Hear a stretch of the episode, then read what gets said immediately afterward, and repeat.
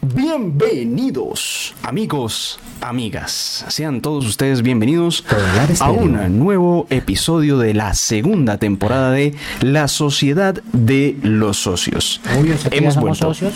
Eh, tengo de fondo a mi acompañante en la segunda temporada. Iniciamos segunda temporada con un invitado muy especial y pues eh, nuestro invitado el día de hoy tiene una característica y es que el man manda la cucharada mucho, muy seguido, ¿sí o qué? Ah, Bienvenido, parcero Morera. ¿Cómo nada. vamos, brother? Yo me quedo callado, entonces ¿para qué me invitan? Si saben cómo me pongo, ¿para qué me invitan? Este man, parce. Bueno amigos, eh, iniciamos temporada número 2 del podcast La Sociedad de los Socios. Ya lo he venido anunciando por un buen rato eh, eh, eh, todo este tema que se ha venido preparando tras bambalinas también desde Estudio Tintero con los parceros que hacen parte de este gran proyecto, un proyecto pues que en el cual todos trabajamos y cada uno tiene eh, su propio proyecto personal. El día de hoy entonces un invitado muy especial, hay que ser sinceros con, con el invitado del día de hoy que es el parcero Morera, More para los amigos. More, para los amigos y amigas. ¿Qué más, brother? Sobre todo para las amigas. ¿Ya, ya, había estado, ¿Ya había estado en un podcast No. antes? ¿De la Sociedad de En- los Socios? En No. la Sociedad de los Socios. No, a mí nunca me habían invitado, me, ¿No? me habían rayado la cara, pero feo.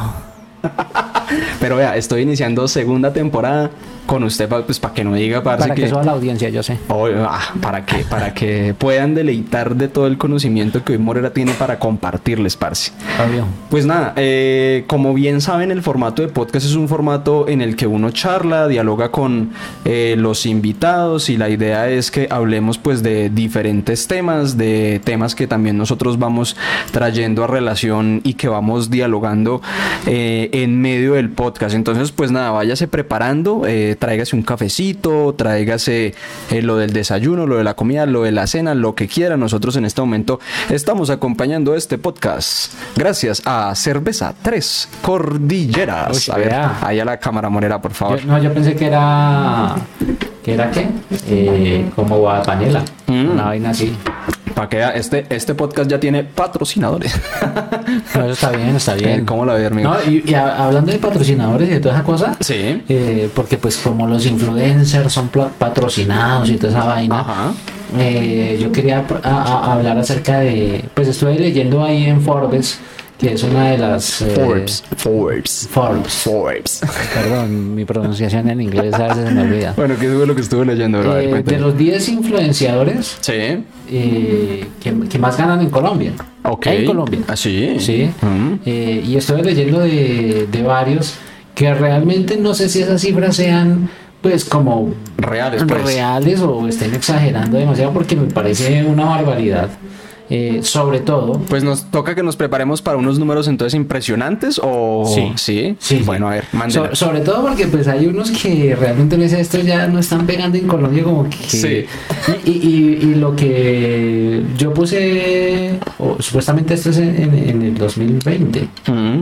Fue en el 2020 más o menos El año pasado. Sí, e inicia la, la- la publicación diciendo los 10 influenciadores de Instagram, de Instagram. Sí. Ok, pongamos ahí primero atención que es De Instagram. Instagram. No, es, no es Facebook, no es YouTube, es Instagram, que más ganan en Colombia. Sí. Hay jóvenes que pasaron del anonimato a ser verdaderas máquinas de hacer dinero en esa red social. Por una campaña pueden cobrar hasta 150 mil dólares. ¿Y, y O sea, cuántos son 150 mil dólares en pesos colombianos? Más de 300 millones de Más pesos. de 350 millones de pesos. Sí. Eh, sí, estamos hablando casi 400 millones de pesos. Ok, Eh, siga. Forbes continúa. consolidó un listado de los que más cobran y reciben eh, y que les compiten mano a mano a destacadas personalidades. Pero entonces vamos a, a mirar también, eh, eh, perdón, me meto acá en bien, Instagram todo un bien. momentico, a mí me encanta esto porque uno puede acá Es- buscar y toda la Ah, vaina. papi, es que para que vea, el, el- Eh. el modelo de producción de nosotros es violento en tiempo real y, y datos verídicos. Claro, y a doble pantalla. Y a doble pantalla, véalo, muchacho. Entonces, eh, vamos a buscar acá primero a la señorita Pau Tips, Pau que se llama Paula Galindo. Ajá, sí. Eh, ella hace tutoriales de maquillaje, moda y belleza. En. Instagram, estamos hablando de Instagram y obviamente ellos también tienen sus canales de YouTube. En Instagram tiene, uy, tiene 8.3 millones de seguidores. Uy, es bastante. Bastante Sí, sí, sí. grande la cifra. Eh, esto hablando pues en general de todo el mundo. Dice que a manera internacional ella puede llegar a cobrar 150 mil dólares por una campaña. Pero ¿de qué constan las campañas? Entonces dice que, eh, según esto de, de Forbes, dice, debido al crecimiento de su marca personal, los siguientes influenciadores digitales ya no venden acciones independientes en sus redes.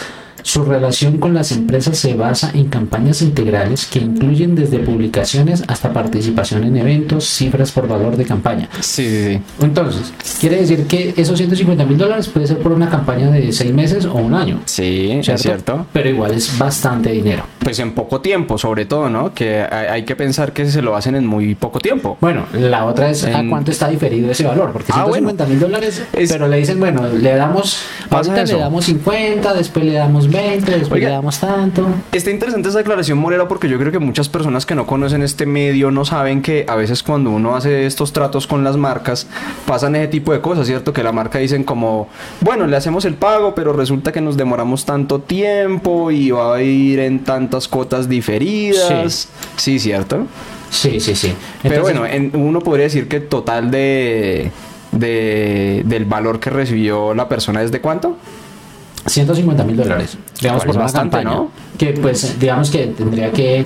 Ahí tien- tiene uno que ver términos y condiciones, de que cuántos eh, videos va a hacer, que cuántas menciones va a hacer en Instagram, toda Sí. la cuestión. Y a nivel, eso es a nivel internacional, o sea, con una marca internacional. Si es una marca nacional, 100 mil dólares. Sí. Que también es un juego de plata. Bastante. Eh, pero pues yo me pongo a pensar en ese contexto Sí. Que la niña tiene 8.3 millones de seguidores, pero cuánto realmente su alcance, su que realmente diga tiene Genere- 8.3 millones, pero por ejemplo, su Sí. última publicación eh, que fue hace 21 horas. Ok, sí, poquito, hace menos un día, Me- exactamente un día, sí. Digamos que el alcance está mm, relativamente bien porque son 108.576 me gusta. Ok, sí. Sí. Eh, a comentarios aparecen no, no lo veo. Eh, bueno, no me dice exactamente cuántos comentarios son. Son bastante interacciones, pero Sí. a una marca no le interesa que en su foto haya tanta, tanta interacción en ese sentido. Le interesa es que llegue gente a su, a su marca. Yo Total. soy una marca, yo pago para que me llegue gente y me lleguen compradores. De- Después de una pequeña interrupción, pues seguimos eh, adelantando y ultimando detalles técnicos de la transmisión. Bueno, viejo More, síganos por favor contando el detalle.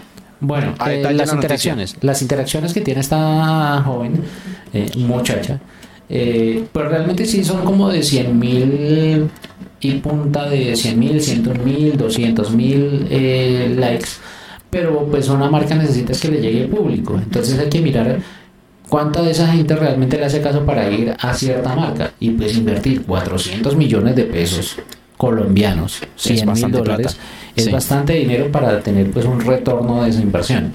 Pero bueno, nosotros no somos quien para juzgar si tiene ese retorno de inversión o no, porque pues eso ya lo investigan las marcas cuando van a contratar a la persona. Que se supone que es lo correcto, pero cuando uno se pone a ver la investigación que hacen las marcas para contratar influencers, ¿cuál es la investigación que hacen esas marcas, More?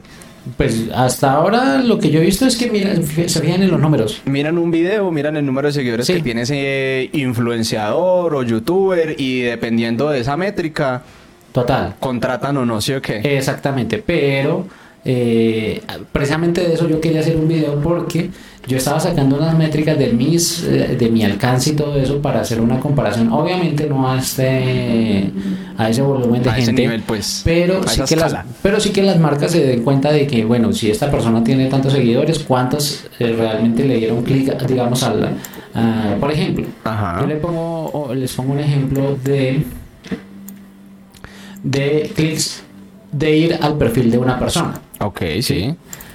por ejemplo en una historia que dura 24 horas yo tengo 8400 seguidores aproximadamente y darle clic a ese a ese link digamos en que en menos de 24 horas fueron 233 personas en total que le dieron clic al link de ese, de ese personaje, de esa, de esa persona. Ok. ¿Cuánto? ¿Eso es el 10%? Mm, no alcanza. ¿De 8000 seguidores? No, tendría que ser 800. Sí, exacto. No alcanza el 10%. Entonces, las marcas de- deben hacer ese, esa investigación de, bueno, listo, muéstrame sus estadísticas, porque pues uno las tiene en Instagram, muéstrame sus estadísticas, cuántas personas están realmente interactuando. Yo tengo 8000, pero que vayan 200 es gente. O sea, es una gran cantidad de gente que, que- que va a ir. Pero si un perfil, por ejemplo, en este de 8, de 8 millones en interacciones, 8 millones de personas, De seguidores. de seguidores, solamente 108 mil. 108 mil Sí. personas de 8 millones. O sea, está más bajito, si lo comparamos conmigo, está mucho más bajito de lo que yo tengo. Eh, eh, en, en términos de, de el engagement. Del engagement. El, el engagement que básicamente es eh, hacer que la persona realice una actividad que usted le pidió. Que uno le Podría decir sí, sí. que uno le dice a la gente, vaya y dele clic a tal cuestión. Digamos o que esto es- siga, sí. o vaya, métase a la cuenta de Instagram y no sé qué. Exactamente, digamos que esto es hipotético, porque digamos que 108 mil personas, sí, es un gran número de personas, Pero, pero, comparado a 8 millones de seguidores. y comparado también pues a la plata que le están Exacto. invirtiendo. Y pues, y, y eso, eso aparece en el artículo, Morera. No, no, Sí. no, yo lo estoy viendo por aparte, ¿no? Ah, ok. Eh, yo estoy viendo el artículo donde dice cuánto están ganando cada uno de Sí, estos eh, pero, pero ¿cómo calculó usted que eh, las historias de Pau Tips? No, no, no estoy diciendo las historias. Sí. Digamos que yo me guío me- o me guié por, por, por una publicación que ya hizo o por varias publicaciones que ya tiene acá. Pues Entonces, hablando, hablando en cantidad de ah, comentarios o qué? No, hablando en cantidad de likes, de me gustas. Quiere decir la última foto, ¿cuántos likes tuvo? 108 mil. 108 mil. De 8 millones. De 8 y millones. está en ese promedio, 160 mil, 200 mil eh, Sí. interacciones. ¿sí? Bueno, pero, pero ¿qué pasa con este tema de que Instagram se, se empieza a convertir como en, en, en la red social que no te muestra todas tus publicaciones? Es decir, por ejemplo, en nuestro caso, usted tiene 8 millones, 8, es que 8 millones, ya quisiera, ya quisiera. No estaría aquí. no estaría acá grabando este podcast. Bueno, pero digamos, Morera tiene Lo eh, estaríamos ocho- grabando en otro lado. Ah, obvio, bueno, en Dubai. Eh, eh, digamos que Morera tiene 8000 seguidores en Instagram. Sí. Yo tengo 7000 y algo de seguidores. Ya casi voy legal Ya, este ya. Ahí voy, ahí voy en la lucha. Pero digamos que eh, mm, nosotros tenemos, sí, un, un radio de conversión de tal vez del 10%, de un poco más del 10%. Sí. Quiere decir que de un porcentaje de 100 personas, por lo menos van a haber 10 personas que van a hacer la acción que uno como creador de contenido Claro. les pide, que en últimas pues es lo que necesitan las marcas, ¿cierto? Sí. Eh, y bueno, digamos que, que pasando ya de Pau Tips, Sí. miremos otros influencers, otras ah, personas que según Forbes Sí. está diciendo For- que... Forbes. Force, Force, por favor, Que la se- pronunciación, Morera. Esto es un podcast, bilingüe podcast, bro. Perdón, perdón. Ah, bueno, y también Forbes dice que el- campañas al año hace 11.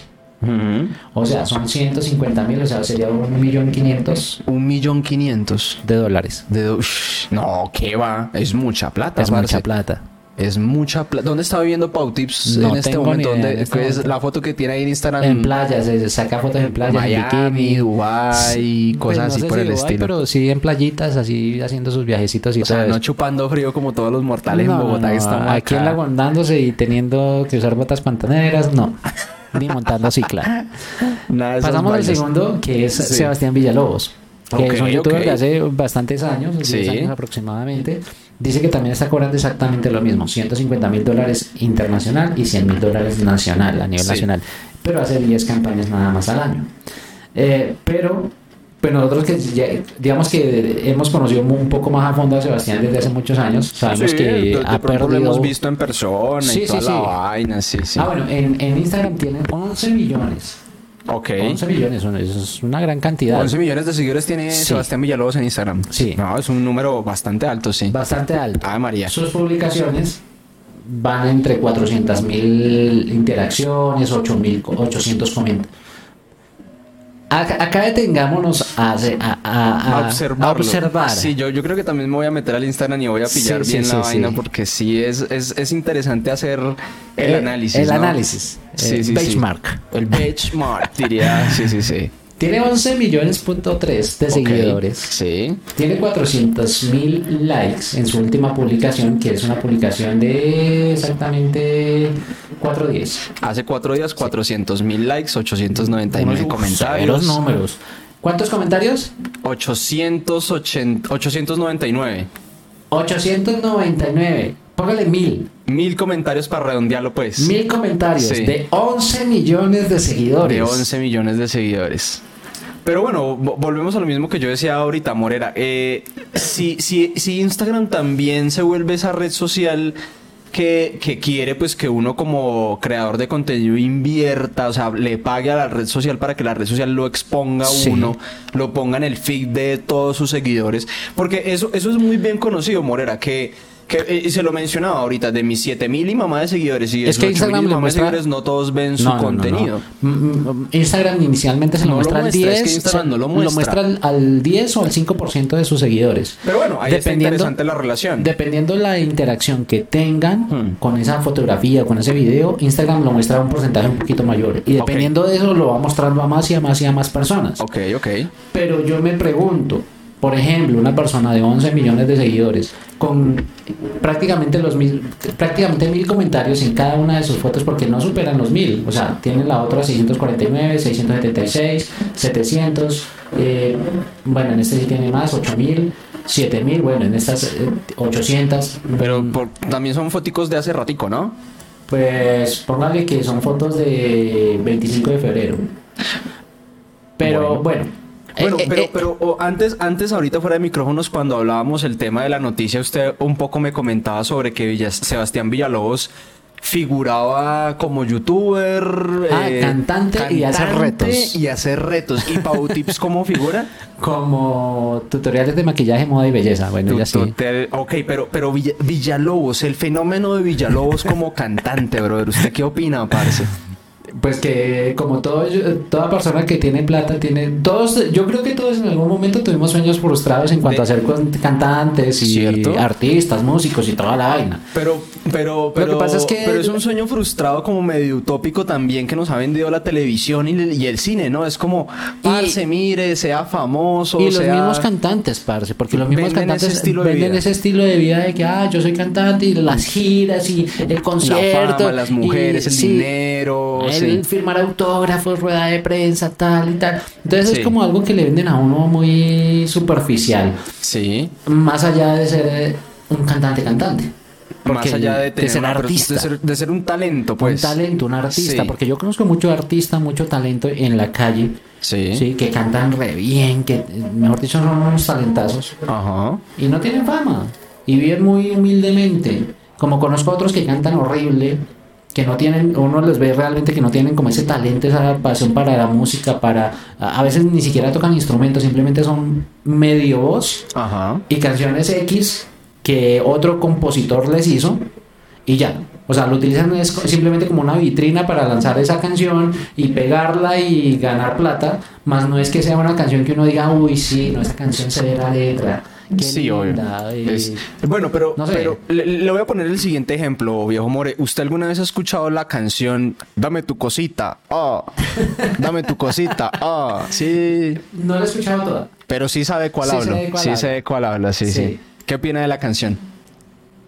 Es que realmente ese tipo de canciones de reggaetón y de, de- de ese ritmo y de ese tipo de, de letra, para mí es basura. Sí, sí. O sea, es una basura que se consume, que es chévere de pronto para el baile, que es chévere para de pronto cualquier otra cosa, por el ritmo, Ajá. más no es que tenga un contenido de valor, un contenido que uno diga, uy, no, esa canción es inspirada. Qué Tiene- inspiración. Tiene un, tiene un mensaje. Yo no soy fondo. fan del vallenato, póngale cuidado. Ajá. A mí no me gusta el vallenato, Eh, y- pero y- el vallenato tiene historia. Sí. Tiene, las letras tienen un- una historia que contaron, no sé, de un amor o de tal cosa, y me parece que son profundas. Sí, no, pues ¿Sí? por algo el vallenato se volvió un patrimonio inmaterial en Colombia. Un patrimonio cultural inmaterial. Exacto, Sí, sí, y, sí. y- y- y digamos que ellos sí la interpretan y le meten el sentimiento y toda la cosa, y, uno dice. "Uy", y a mí no me gusta. Pero lo respeto muchísimo y, y lo valoro y digo, "Uy, sever- hay canciones que son severas, que Bueno, tienen le- una buena letra y todo. Le ponía el ejemplo de la canción de Dame tu cosita, ah, que Sí. se llama Dame tu cosita, que Jonathan Clay hizo una parodia y muchos youtubers hicieron una parodia, pero ¿usted sabe de dónde salió esa canción, weón? No, no tengo ni idea. Imagínate que hay un youtuber que se llama El Chompo, no sé si lo hayas escuchado. No. El man tiene una frase muy conocida que, que al final de sus videos algo así como El Chompo te lo dijo, te lo dijo el Chompo, una joda así por el estilo. Sí. El caso es que eh, ese man es youtuber eh, y resulta que antes de ser youtuber era productor musical. Y entonces fue el productor musical de ese tipo de palazos como Dame tu cosita, como La vaca voladora. Sí, sí, sí. Entonces, eh, es interesante, el canal de El Chompo, si no me equivoco, así lo encuentran, El Chompo, tal cual. Y en, en- en- en el avatar van a encontrar una imagen negra y el man en blanco. Y te lo dijo el chompo arriba. Ok, aparece. sí, ya, ya, ya. Es un canal de más de un millón, millón de suscriptores, suscriptores. brother. 53 Pero videos. resulta que es un canal que se ha ganado en el ámbito latinoamericano un gran prestigio porque este brother, lo que le digo, ha sido el creador de este tipo de palazos musicales, más allá de si tiene una letra profunda o no la tiene. Sí. Palazos musicales que han trascendido más allá del país donde se creó. Ok. O sea, este man es de o El Salvador o Puerto Rico, seguramente Sí, sí, Puerto sí. Rico diría Puerto yo. Rico yo también diría. Pero, parce, esa canción se escuchó en Colombia, Venezuela, Ecuador, Perú, México. Sí. O sea, eso fue un one hit wonder en Latinoamérica. Canciones que a lo bien rompieron barreras, rompieron fronteras. Y obvio, no lo lograron por su letra profunda, parce. No. Que la vaca voladora no tiene un- nada que ver, weón. Y dame tu cosita, mucho menos. Pero el man en sus videos, y hay uno de sus videos que yo por ahí vi que el man hablaba sobre...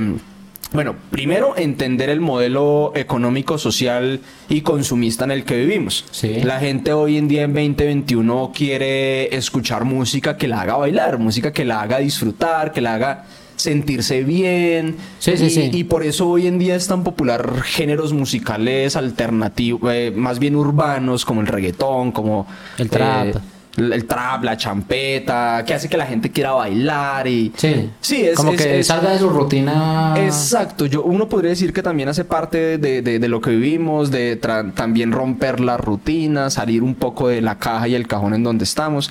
Y pues bueno, hay gente que diría yo que entiende ese concepto consumista sobre cosas como la música, Sí. como el arte, como la fotografía. Parce, en todo uno puede ver o algo muy importante o algo muy profundo o a usted le puede parecer algo muy básico. Ve, pero le pongo el caso del Chompo.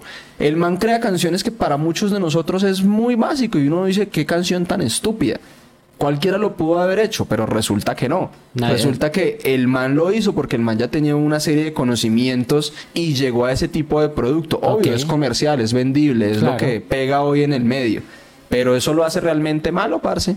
No lo hace malo como en su medio de trabajo. No lo hace malo en su medio de trabajo. Es más, lo hace muy bueno. Sí. Porque hacer que pegue una canción como esa Y, no es fácil. y después de tantos años la No recordamos. lo hace parce. cualquiera.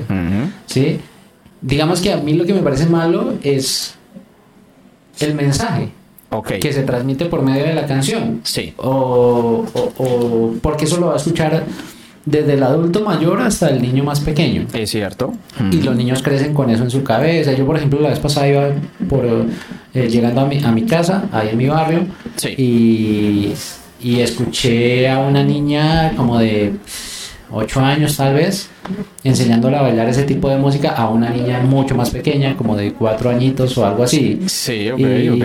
y son cosas con las que van creciendo los niños y van mirando ese ejemplo y esa figura de que, que lo idealizan. Yo hablaba con una amiga hace poco y me decía, es que no hay que idealizar a las personas, pero lamentablemente el ser humano idealiza mucho también a los artistas, a, a Nos lo, pasa. a lo que ve allá. Sobre, to- so- sobre todo yo diría que en Latinoamérica nos encanta eso, Sí, hermano. Nos idealizar encanta muchísimo. idealizar ya no solo artistas, ya no solo cantantes, ahora también influenciadores, Demasiado, youtubers. demasiado. Los idolatramos. Sí, Hmm. y, y personas que no son como de un buen ejemplo, ni son de, o sea, que, que traigan un buen mensaje o algo así. Hace poco, hablando ya de- de- de- del, del tema de- del consumismo y de lo que consume la gente, por ejemplo, es muy, muy vendible una canción de estas y da millones de dólares. ¿sí? Que, otra, que una canción de vallenato, por ejemplo, ¿sí? Eh, o que una canción muy sentimental, una canción que trae historia. Ok. Este es un género que se vende a por montones. Yo siempre lo relaciono y me han escuchado mucho hablar acerca de la comida rápida. Sí. La comida rápida se vende así, por montones, tum, tum, tum, y genera millones de, de- de- de dólares en el mundo. Pero comidas o platos saludables son menos vendibles, son Mm. menos consumibles. ¿Usted prefiere una hamburguesa, comprar rápido, de, de afán una hamburguesa para salir del paso y comérsela? que de pronto comprar para hacer en su casa y, y almorzar y no sé, o sea, ha- hablo no de todos los días, hablo de algo rápido. Ujú. Cuando usted sale a hacer alguna vuelta, usted prefiere su hamburguesa que decir, ay, pues voy a comprar papas y voy a, a preparar o voy a, esperar a la casa y lo preparo ya. Uno prefiere las cosas rápidas. Igual sucede con la música. Uno prefiere que eh, lo saque de- de- como del momento, sea un, un sonido que atrape, Sí. más que sea algo sentimental y que realmente lo haga reflexionar. ¿sí? Que lo haga como, ay, me hizo, me hizo pensar en la vida esta canción. No. Uno prefiere las cosas ah, chéveres. ¿Qué El, movimiento, que, o- que no es malo. O sea, hoy, en día, hoy en día para usted las canciones que salen no transmiten nada de eso. Nada que uno diga, uy, esta un canción me 80% hizo... Yo creo que no. A mí, a mí me pasa con muchos géneros musicales, incluso hasta con la electrónica, que uno diría que es un género demasiado básico porque es el chispun, chispun, chispun, chispun. Pero cuando de fondo yo escucho que, que, que la letra... Pasa mucho en la electrónica, que la electrónica repite una frase y la Sí. repite y la repite y la repite. Entonces pasa, por ejemplo, una canción electrónica que diga I got the power. Yo tengo el poder, pero Sí. lo repite y lo repite. I got the power, I got the power. Entonces uno dice, tengo el poder, tengo el poder. Entonces se le va como- grabando en el subconsciente a uno. y, a pesar de que uno dice, hermano, esta letra no es profunda, nada más hay dos frases en la canción, pero a mí me transmite algo. Ajá. A mí me transmite y me da energía y me dan ganas y quiero bailar y quiero, hijo de Sí. madre, sí, páseme la pepa, hijo de pucha. sí, sí, sí, sí, suele pasar. Bueno, eh, eh, respecto a eso, póngale creo que una influencer acá en Colombia, eh, que usted lo conoce, eh, La Liendra, La lienda, sí, como no salió sé. hace poco hablando en, en sus historias. Eh, el man hace contenido de humor y toda la vaina Sí. y, y sketch y toda esa vaina. Y hace poco eh, estuvo haciendo videoblogs, ya un Y poquito más producidos. Nos copió, ¿qué va? ¿Y más producidos? Sí, un poquito. Pues él lo quería Hay hacer de esa manera. No, la verdad no lo vi, no lo vi el, el videoblog de la Ajá. Liendra. Ok, ok. Pero ahí es donde el man llegó y, y- y reflexionó. Porque dijo, parce. Se, se fue a mostrar, creo que a Cancún. O sea, se fue hasta Cancún de viaje y quería mostrar allá las playas y toda la cosa y contar su videoblog. Y la gente como que no lo recibió. No le tramó. No le tramó, no vieron el video.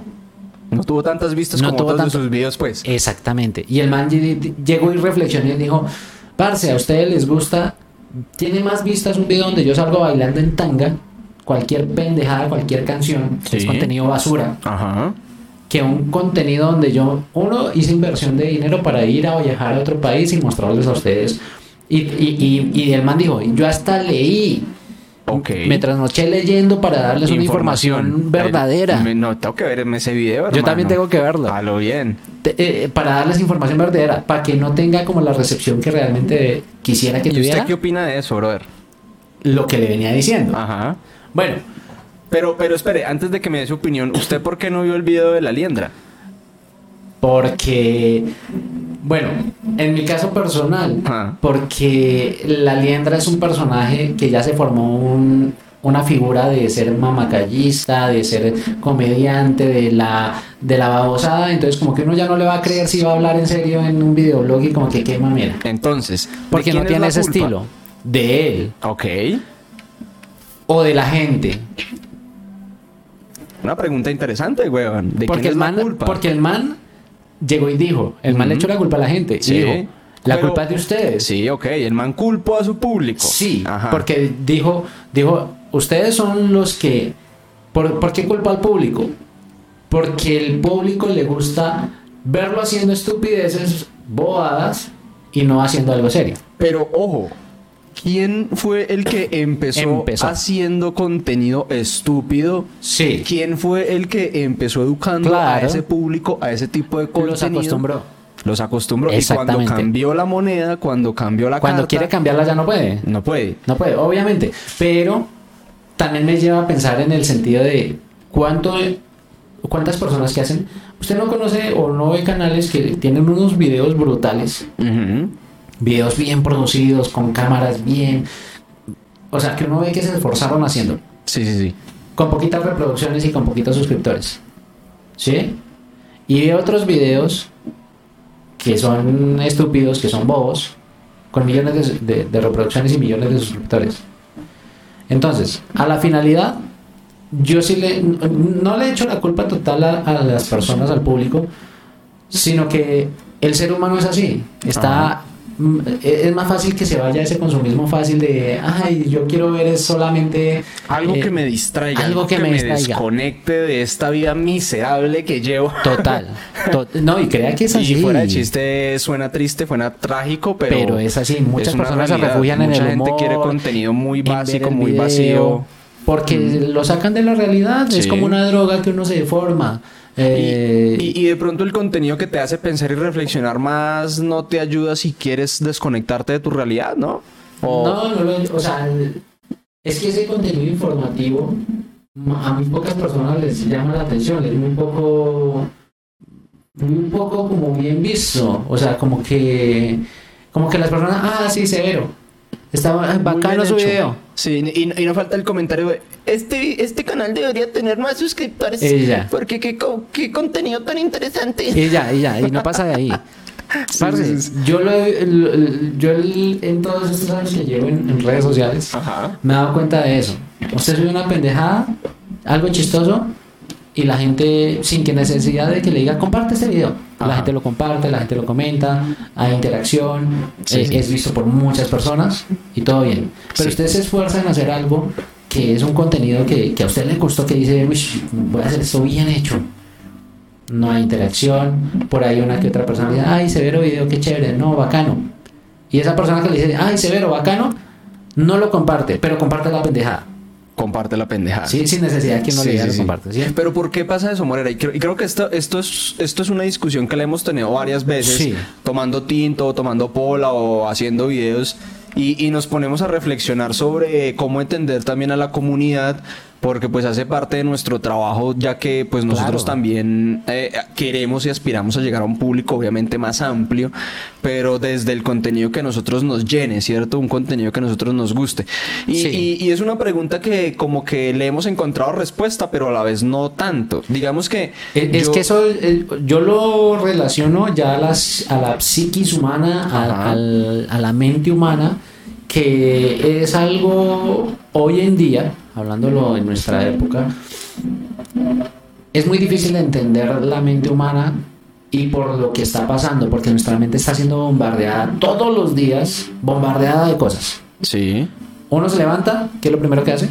Mirar el celular. Mirar el A celular. lo bien que uno no se ha quitado ni las lagañas y ya está ya mirando, está mirando el el celular. celular. sus ¿Qué es lo último que uno notificaciones. Mirar el celular. Mirar el celular. Y durante el día que uno hace, mirar el celular. ¿Cuántas veces miras el celular al día? En cientos de veces. Cientos de veces. Y es algo que nos está bombardeando de información. Buena, mala, eh, linda, fea, pero nos está bombardeando de información. Sí. Entonces nuestro cerebro, digamos que yo lo veo así que no tiene la capacidad de retención que debería tener para las cosas que realmente valen la pena. O sea, nosotros no estamos ya acostumbrados a aprender, Ok. sino simplemente queremos algo que nos llenó en el momento y ya. Que nos entretuvo en ese que nos momento. entretuvo. Ujú. E- Es, es una adicción como la droga. Sí. Digamos como un cierto tipo. Lo, lo voy a relacionar y espero no equivocarme. Relacionarlo al tipo de, del bazuco. Ok. ¿Y cómo Y- es el tipo del bazuco? Pues... El bazuco.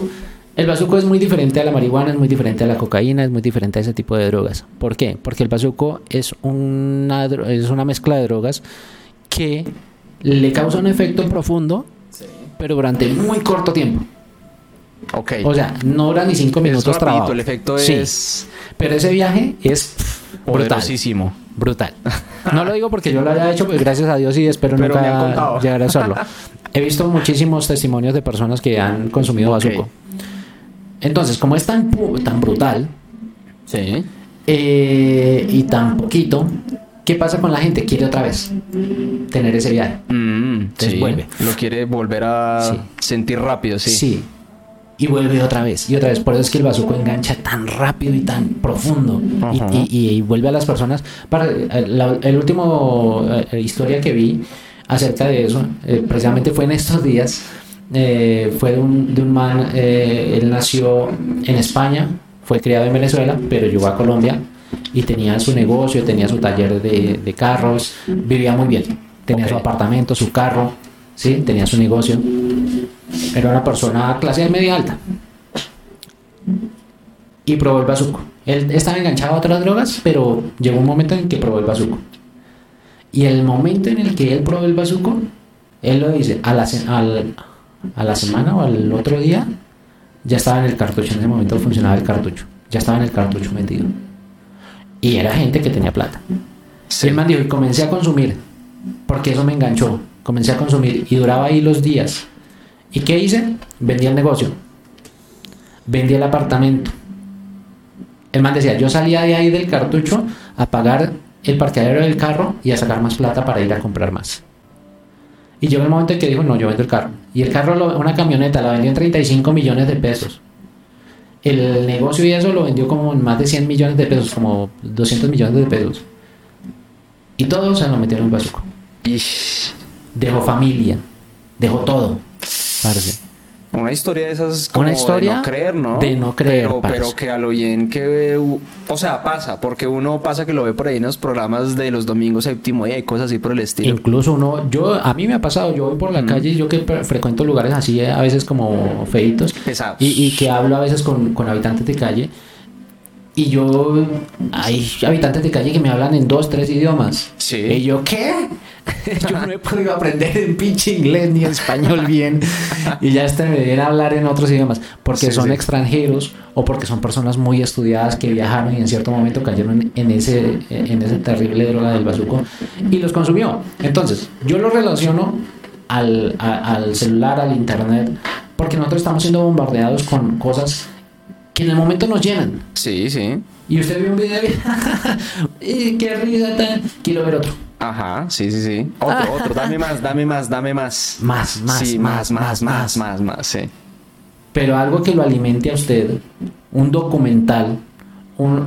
Yo creo que somos de las pocas personas que todavía consumimos ese contenido.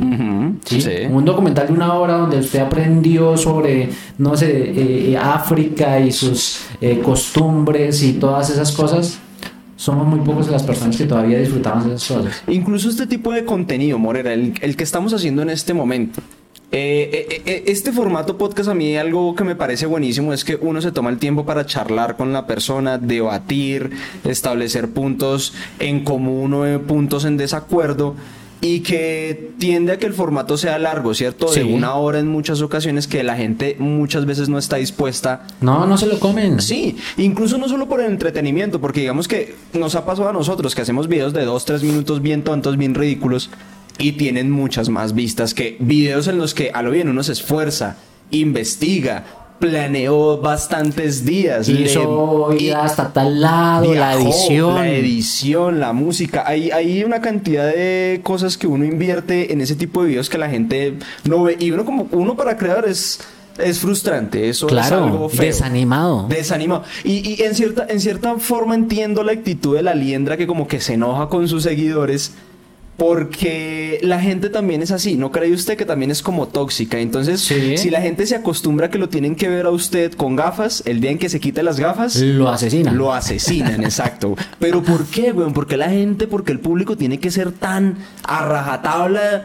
Por lo que hablábamos anteriormente, idealizamos a una persona. Ok. Idealizarla no es sí. solamente idealizarla de que, ay, qué lindo, yo quiero ser como él. Sí, o como sí. ella". No, eso no es solamente idealizarla, sino que decimos, ah, es que Juancho Seve es un man que monta en tabla. Ajá. Y entonces, y el man monta en cicla. El día que yo lo vea en una moto, ya no es Juancho Seve. El día Sí. que yo lo vea en un carro, ya no es Juancho Seve. ¿Sí? El Juancho Seve es un man con barba y pelo largo. Ya, yo me formo esa idea, lo idealizo de esa manera. Y el día que yo ya no lo veo así, como que, ah, me decepcionó. Ah, ese man ya cambió. Ah, ese man ya no es, no es lo que era antes. ¿Sí? Porque cambió. Entonces idealizamos a las personas en muchos aspectos. Pero es que no podemos idealizar a nadie. Pero- porque es que todos cambiamos. Pero, pero, pero, bueno, eh, es que, es que siento yo que también es como algo inevitable, viejo More. Porque digamos que nuestros videos editados, los que duran 10 minutos o menos de 10 minutos o menos de 20 minutos, pero los videos, el video en donde usted viajó a Cúcuta o el video en donde yo hablé de mi primer año en Bogotá, Sí. son videos en donde uno se edita y uno edita su manera de hablar, edita su comportamiento. Sí. Entonces hay que aceptar que estos videos que nosotros subimos también es una versión editada De de, nosotros. nosotros. mismos. Entonces, no, no es nosotros mismos en total realidad, de cierta manera. Claro. Es una versión mejorada de nosotros. Sí, sí, sacamos lo Entonces- mejor de nosotros para poder brindar algún contenido bien. Y lo que la gente ve en esos videos, pues es esa, esa versión editada, no es la versión original de nosotros. Sí, pero ahí póngale cuidado que eh, el experimento social que, está, que he estado haciendo en estos días, Sí. Eh, que fui al Santa Fe nuevamente Ajá, y grabé en cámara cosa 360, sí, como cosa rara por allá. Pero, parce, ¿sabe por qué lo hice? Y a la gente le dio risa y muchos me criticaron que porque, ay, eso no es un experimento social. Es que el experimento social no lo estoy haciendo con la zona del Santa Fe, lo estoy haciendo con la gente que está viendo el video. Ok, ¿y cuál fue ese experimento? El experimento consta en que, ¿qué es más visto? Un video así donde se maneja morbo, donde se maneja, es una zona de prostitución y todo eso, Versus. versus un video que yo me esfuerzo en hacer, por ejemplo, para viajar y sacar un video de otra ciudad y Sí. cosas de esas. Ok. El video del Santa Fe en menos de 24 horas ya tenía casi 2.000 reproducciones, Ok. cosa que los otros videos no tienen. O sea, que un video más producido, que me esfuerzo, que investigo, que estudio un poquito para, para hacerlo, no lo tiene. Y el video del Santa Fe fue muy fácil hacer, porque simplemente fue la cámara, hacer una edición muy básica y ya. Y listo, y salió Y salió. pintura. Ajá. En los otros me dedico a hacer cortes, me dedico a hacer de transiciones, me dedico a hacer eh, diferentes cositas para poder brindar un contenido agradable a las personas. Y el experimento es con la, el público, con la gente que lo está viendo. Con el consumidor, sí. En este momento ya pasa de las 5.000 reproducciones el, el video del Santa, Fe. Y el del viaje fuera de Bogotá. No va ni por, no, yo no creo que ni va por las mil. Ni las mil Ni las mil. reproducciones. Obviamente son dos tiempos diferentes, pero Sí. tiene más interacción el video en cuanto a comentarios, en cuanto a likes, en cuanto a todo, en cuanto a compartidas. Un video basura, un video que es simplemente morbo, simplemente amarillismo. ¿sí? que un video bien producido. Y eso que yo no estoy, yo no he acostumbrado a mi público a ese tipo de videos. Sí, sí, total. Bueno, pues medianamente porque en su canal usted tiene... Yo tengo varios videos de allá. Los, los, los, los videos del Santa Fe que Pero- son conocidos. Sí, pero también mírelo ahí. Ajá. Mi canal no es conocido. Y el video del Santa Fe tiene casi dos millones y medio casi de reproducciones. Ok. El, el segundo video. Dos millones y medio de reproducciones. De un canal que tenía en ese momento cuatro mil, cinco mil suscriptores. Y sus videos llegaban a 500 personas. O sea, Sí, sí, sí, dimensione ahí. O sea, ¿qué sucede para que un video sea tan visto? Y no es severa producción. Entonces es la gente, el público, que está acostumbrado a esto, a contenido que me saque de la rutina y me entretenga por un momentico y ya, es esa droga.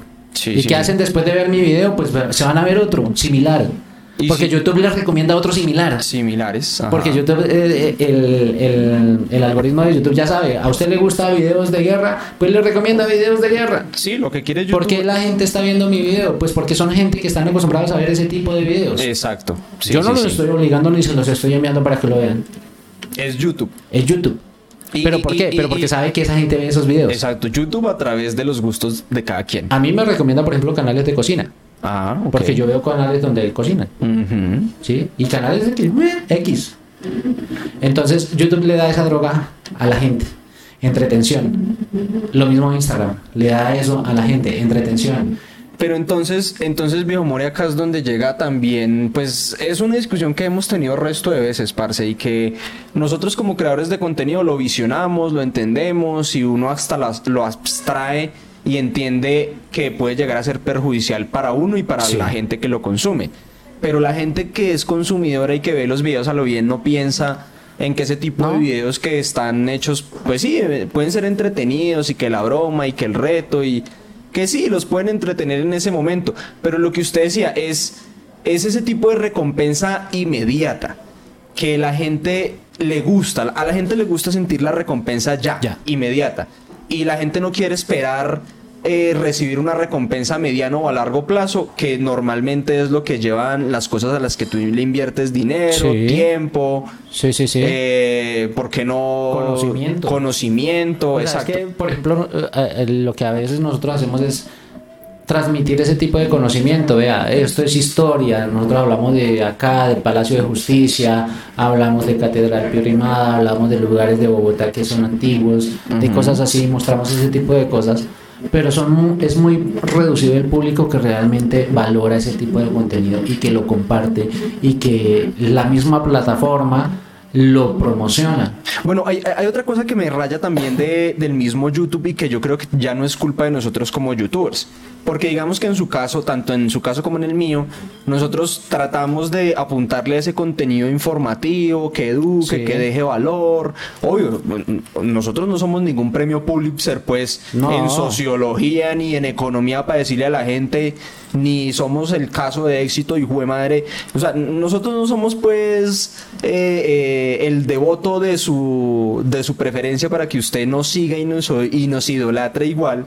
Porque a lo bien que somos personas comunes y corrientes, con resto de errores, con Sí. resto de, de pendejadas cada uno. A mí sí me ha pasado a veces que me saludan en la calle y me dicen como, uff, Juancho, usted es una chimba, weón. Y yo, Claro. claro. parcero, la buena, parcerito, ya, yo trato como de parcero, somos parceros, todo bien, no es, no es, no es algo más allá de conocer a una persona X que uno ve en internet, weón. No hay, no hay que, no hay que ponerse también en el, uno también como creador de contenido y como youtuber tampoco se tiene que poner como en ese escalón allá, fue madre. Inalcanzable. Sí, o- obvio, Oh, parce. Todas las personas tenemos ocupaciones personales, a lo bien. Sí, claro. Yo tengo mi familia, yo tengo mi trabajo y, y yo priorizo en las cosas que a mí me dan de vivir, digámoslo así, Sí, claro. mis gustos personales. Pero pues obviamente no es como que a mí no me saluden, no es como que a mí no me puedan invitar a un café, pues, o sea, no. Sí, no, no es, no es. De, de pronto hay gente cree que si le manda el mensaje a uno, uno no responde. O que si uno hace también el video en donde habla un poco más serio, más personal, entonces pues tampoco porque este man no hace eso. Sí. Que va como muy acompañado al tema de.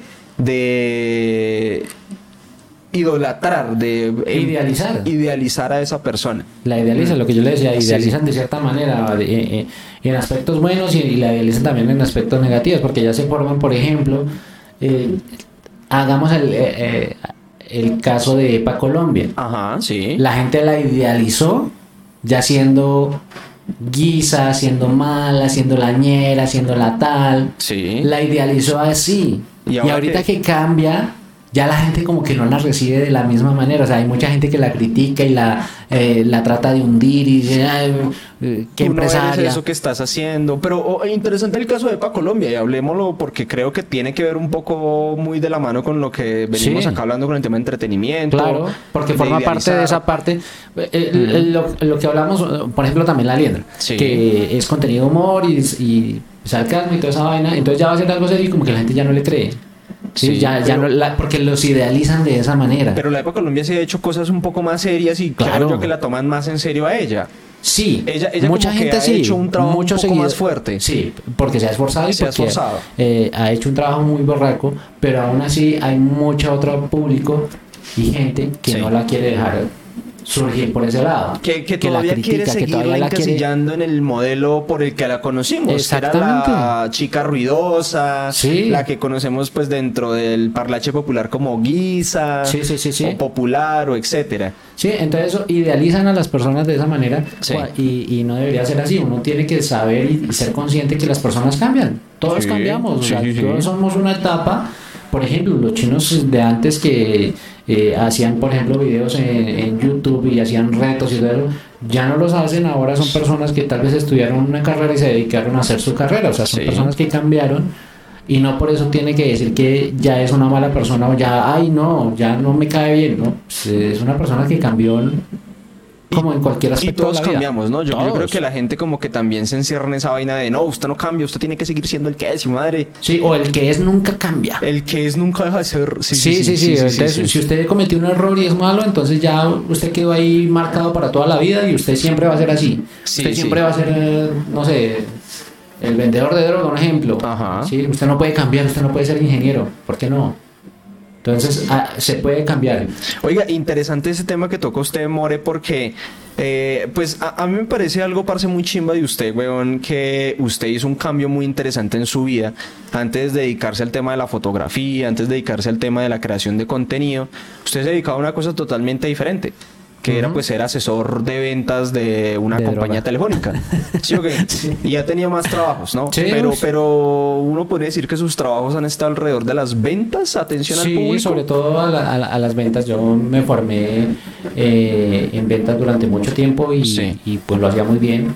Eh, he tenido miles de trabajos, entonces también viene esa parte de cambie, evolucione. Sí. Eh, he cambiado de manera de pensar también muchas veces. Oiga, pero, pero ¿en qué momento de tantos cambios de trabajo y de tantos cambios de, de formas de pensar y hasta de filosofía, ¿por qué no? ¿En qué momento usted decidió empezar a hacer fotografía? Parce, tomó, tomó la decisión que es una decisión. La fotografía difícil. siempre, no, la fotografía siempre me había encantado Hmm. desde pequeño, desde Sí. que yo tengo uso de razón. Yo me acuerdo de la primera fotografía que un tío me, me, me- me tomó con una cámara instantánea Sí. en el patio de mi casa en el campo. Y desde ahí yo quedé fascinado con la fotografía, siempre me gustó. Lo que pasa es que yo no tenía recursos económicos para comprar una cámara. Ok. Entonces hasta que crecí, trabajé, fui adulto, eh, tuve la oportunidad de comprar una cámara y después de comenzar a estudiar y, y Pero la primera cámara que usted se compró, ¿con qué dinero se la compró? me la robé. No me La primera cámara, parce. La primera cámara me la compré como a los 25 años. Pero fue 26. con, con trabajo de. trabajo un de trabajo que un usted tenía. trabajo X, sí, un trabajo Sí, X que yo Pero se tenía. la compró como por hobby, pues. Como me Sí, gustan las cámaras porque y me, me gusta la fotografía, me la compro porque quiero hacer fotos. Más no porque quisiera vivir de la fotografía ni nada de eso. una. Pues como mucha gente hace, ¿no? Mucha gente se compra una cámara, no la cámara normalita, sino la cámara Ah, no, profesional. pero es que la primera cámara que yo me compré fue una cámara pe- pequeñita. Era como el largo de mi dedo. La point and shoot que llaman. Sí, pero era muy pequeñita, era muy básica. Tenía Ni como siquiera era digital, dos. pues. Sí, era digital, pero tenía dos o cinco megapíxeles. Ok. Entonces era una cámara muy básica, muy chiquitica, no daba una calidad así. Sí, lo que me gustaba. Sí. Y, y me sirvió para, en ese momento estaba estudiando publicidad, entonces me sirvió para la materia que me daban de fotografía, porque yo le dije a la profe, yo no me voy a comprar una cámara como la que usted tiene, porque ella tenía una grande de Semi- cambio profesional, semiprofesional. profesional, cambio de lentes y toda la vaina, y yo no, me alcanza eso. Ajá. Entonces digo, cómprese la que usted pueda. Y me compré una de 100 mil pesos. ¿Pero quién fue el que le dijo eso? Mi profesora de fotografía. ¿Y quién fue su profesora de fotografía, bro? En este momento, eh, eh, es que no me acuerdo el nombre exacto, pero en, en redes sociales se conoce como Morfo de Muso. Ok. Eh, es una chica pues, joven y, y me gustaba como ella me enseñaba, me gustaba y, y fue muy acertada la, digamos, la, la- lo que ella me dijo de hágale con lo que tenga, todo bien. O sea, usted practique. Ajá. Y de ahí comencé a practicar, a, a- a- a ahondar más en la fotografía, porque antes a mí me gustaba la fotografía por el recuerdo para mí, o sea, nada más, o sea, para tomar foticos por ahí ya. Ya después cuando comencé a conocer más la fotografía, me di cuenta que, que es un arma muy poderosa, que es algo tan valioso que con el paso del tiempo una fotografía puede llegar a valer mucho dinero. Sí. ¿Por qué lo digo yo? Porque es un recuerdo, ¿no? Porque es un recuerdo, porque Sí. es algo invaluable. Por ejemplo, usted, Juancho Seve, digamos que no tiene, en- en- no existe nada de esto digital, tal, bueno, pasaron muchos años y usted se encontró una foto, por ejemplo, de su abuela o de un ser querido ya fallecido. Esa fotografía para usted va a tener un valor inmenso. Si yo tengo esa fotografía, por ejemplo, yo tengo una foto, de- digamos que usted quiso mucho a su abuelita, ¿sí? Y, y yo, que soy un fotógrafo allá de Pereira, tengo esa fotografía de su abuelita y usted la vio, uy, parce, pásemela. Sí, Y la tengo impresa. Ajá. Y le digo, no, parce, pues la verdad, esa foto yo no, no, no la. porque es de mi colección. No, parce, véndamela. Sí. Y usted para esa fotografía, parce, estoy seguro que si usted quiere a, la persona que está ahí en la foto, que si usted la ama, a usted no le importa dar 200 mil pesos por una foto impresa. Puede pagar un precio alto por ella. Puede pagar un precio alto por ella. ¿Por qué? Porque es tiene un, es un, es un Es valor incalculable. sentimental incalculable, sí. incalculable. Lo mismo me pasaría a mí. Si yo tengo una foto de un ser querido que pronto murió y lo quise mucho, y la tengo la foto ahí, parce, eso vale muchísimo. Ujú, Entonces me di cuenta de ese valor sentimental de las fotografías de, de- con el paso del tiempo. Y, y quise comenzar a plasmar eso. No lo veía como un trabajo porque dije, ¿quién me va a pagar a mí por sacar fotos? Ah, sí, ok. Y además que pues yo no tenía la super cámara profesional, yo veía a los otros fotógrafos con flashes, con no sé qué. Que es lo más normal en el mundo de la fotografía, ¿no, no, no cree usted que en el mundo de la fotografía está como este mame de el lente más grande, Pero son- tengo más largo que tú? Parce, pero son estereotipos y son son idealizaciones, Son que se hacen. Ajá. Parce, porque realmente, y lo digo aquí sinceramente y con el todo el respeto del mundo por los demás fotógrafos, la cámara no hace el fotógrafo, la El- cámara el- no hace la foto. La típica frase de la flecha no hace el indio. Exactamente, Sí, sí, ok. Sí, sí, exactamente. Entonces, eso no es lo importante. Y, y bueno, sí, hay equipos que mejoran muchas cosas y toda la cosa. Pero a la final, a la final, final, final, la fotografía que usted toma con el celular puede tener un valor inmenso. No quiere decir que tenga más calidad que la foto que se toma con una eh, cámara profesional. Sí. Si usted quiere algo bueno, pues parce, invierta en una- un fotógrafo que sepa, en equipos, en cosas que le ayuden a mejorar en la fotografía. Para algo profesional, para algo que vale la pena. Por ejemplo, si usted se va a casar, como en el caso mío, ahora que me pasan a mí, no que me vaya a casar, sino que a mí me contratan para bodas. Sí, sí, sí. Si usted quiere un, si es un evento especial, su boda, parce. Usted no se va a casar dos veces en la vida. Pues Ah, pues esperamos que no, ¿no? Pero, Es pero lo así cuando se case varias veces ah, va a ser momento especial en su Son vida. unos momentos especiales. Sí, obvio, sus cinco matrimonios van a ser Son especiales en su vida, especiales. pero lo son, fuera de chistes. sí. Además que van a ser, pues va a tener recuerdos con sus cinco esposas en diferentes ámbitos. Sí, Eh, eh, obvio. Sí, entonces, va a ser el momento tan especial. Parce, que inviértale. Sí, sí. O sea, invierta en una buena foto, en algo que valga la pena, y que usted la pueda ampliar, que usted la pueda poner en redes sociales, que usted pueda tener algo bien bonito eh, desde el ojo del fotógrafo, que, que diga, ay, esa foto transmite algo chévere. ¿Sí? Para eso se paga. Ajá. Vale la pena. Vale la pena hacer la inversión. Entonces, por eso es que, por ejemplo, a mí me pagan por hacer fotos. No porque tenga el equipo más súper costoso de este mundo, no, sino porque lo que tengo lo sé usar para poder transmitir una emoción a las personas que van a ver esa fotografía. A mí me pasa, por ejemplo, me pasó en esta última boda que fui a Cúcuta. Sí. Parce, yo soy muy crítico conmigo mismo y a mí las fotos que tomo a veces no me gustan. Ok. Y yo como que "Ay, pude haberlo hecho mejor. No, pero está bien, Ah, está bien puede- porque si uno no se evalúa a sí mismo, pues nunca va a mejorar, ¿no? Sí. Y, y, y yo me autovelé de esa manera y yo, "Ay, pude haberlo hecho mejor, no sé, ay, Sí. Dios mío, no, pude haber hecho esto algo diferente. Y envié las fotos, pues, encantados. parce. Ok. O sea, cosa que me oraron agradeciendo. O sea, cada ratito, ay, gracias por las fotos tan lindas, no sé qué, bla, bla, bla. Muchos otros novios me dicen, eh, ay, no, hemos llorado viendo esas fotos. Oiga, qué bonito, qué bonito, porque Y- sí, es, es, es precisamente eso, Morera, capturar un momento que no va a volver, porque eso va a quedar en la memoria de las personas. No se repite. Y si usted lo puede plasmar y tener De una manera original, de una manera diferente, de una manera que transmita. revivir. Sí, exacto. Sí. Que le transmita esa emoción. Por eso no es lo mismo la foto tomada con el celular que la foto tomada con la cámara profesional y desde el punto de vista del y desde fotógrafo que lo sabe ya del hacer. fotógrafo. Sí. Oiga, bien interesante porque yo sí veo que, por lo menos en la profesión de Morera, que digamos que eh, en su, su especialidad es la fotografía de eventos, fotografía de matrimonios. Sí. Di- dirían los fotógrafos, eh, el BBC, ¿conocía el término? La fotografía, Bodas, o eh. sea, quiere decir que los fotógrafos, usted es un fotógrafo que trabaja en la BBC. ¿Y qué es BBC? Bodas, bautizos y comuniones y cumpleaños, sí. y cumpleaños.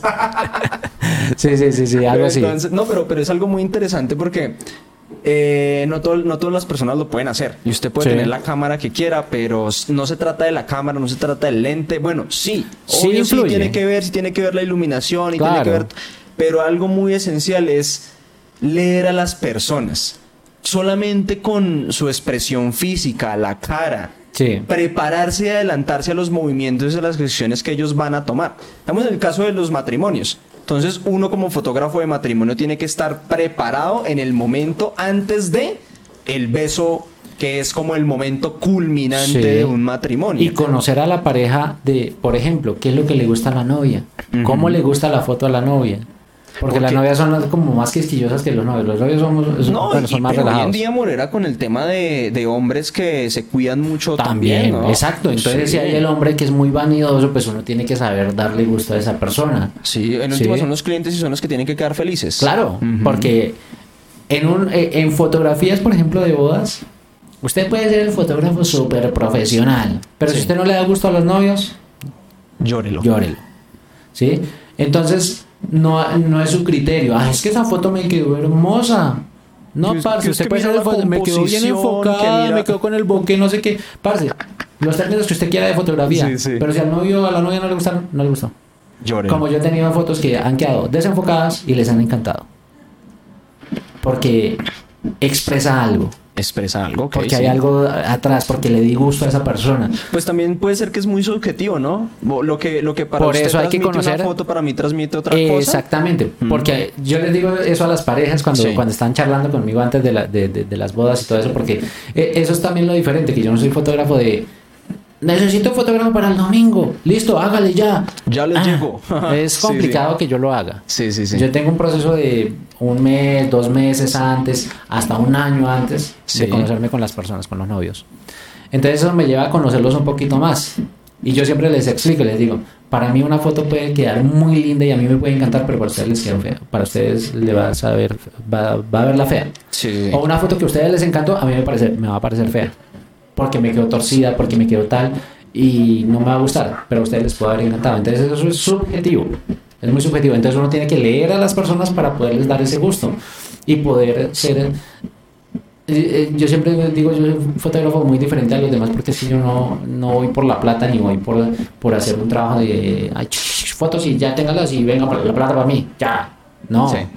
Yo voy por que queden contentos con ese trabajo, porque, se, porque les guste, porque lloren después de verlo, porque se emocionen, porque después me digan, yo quiero imprimirlas. Ay, mire, todavía tengo esa foto y, la ponen cada año de aniversario. Yo tengo parejas que todavía siguen poniendo mis fotos después de un año, dos años de, de haber tomado las fotografías. Y yo digo, están chévere. Pues eh, eh, está muy bonito y suena muy romántica, digamos, eh, como Morera ve el tema de la fotografía y siento que tiene un valor muy profundo. Pero pues todos entendemos que realizamos el trabajo pues básicamente porque necesitamos dinero, No, necesitamos obvio. trabajo, o sea, hace, hace parte de, de nuestro Yo estilo no de vida. las fotos gratis. El hecho de que yo diga que yo no voy por la plata ni por el dinero no quiere decir que la vaya gratis. Sí, exacto. Me encantaría hacerlas gratis. Sí. Me encantaría, pero es que es mi trabajo. Yo hice una inversión en equipos, en tiempo de estudio, en, en- en tiempo de aprender. He hecho inversión en, en- en viaje, en muchas cosas, como para decirle, y además que hablamos con, con Mao en estos días, parce, las cosas gratis no las valoran. La gente no valora lo La gratis. gente no valora lo gratis. Es cierto. Entonces, yo les digo, ¿usted valora mi trabajo? Bueno, pues pague. Ujú. Y es un valor alto, más de lo que muchas otras personas cobrarían.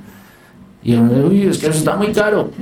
Parce, si usted quiere mis fotografías, yo valoro mi trabajo, las va a tener de esta manera muy idealizadas, muy lindas, muy hermosas, va a tener de lo mejor, pero pues vale.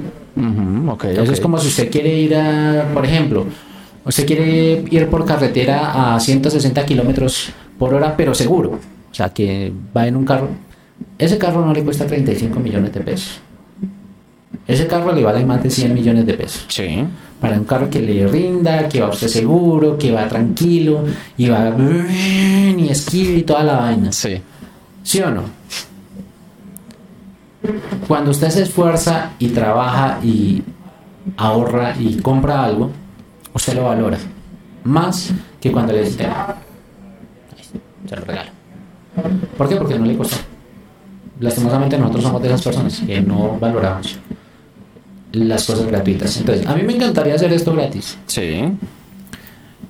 Y el día que yo lo llegue a hacer gratis, no va a ser para todo el mundo tampoco.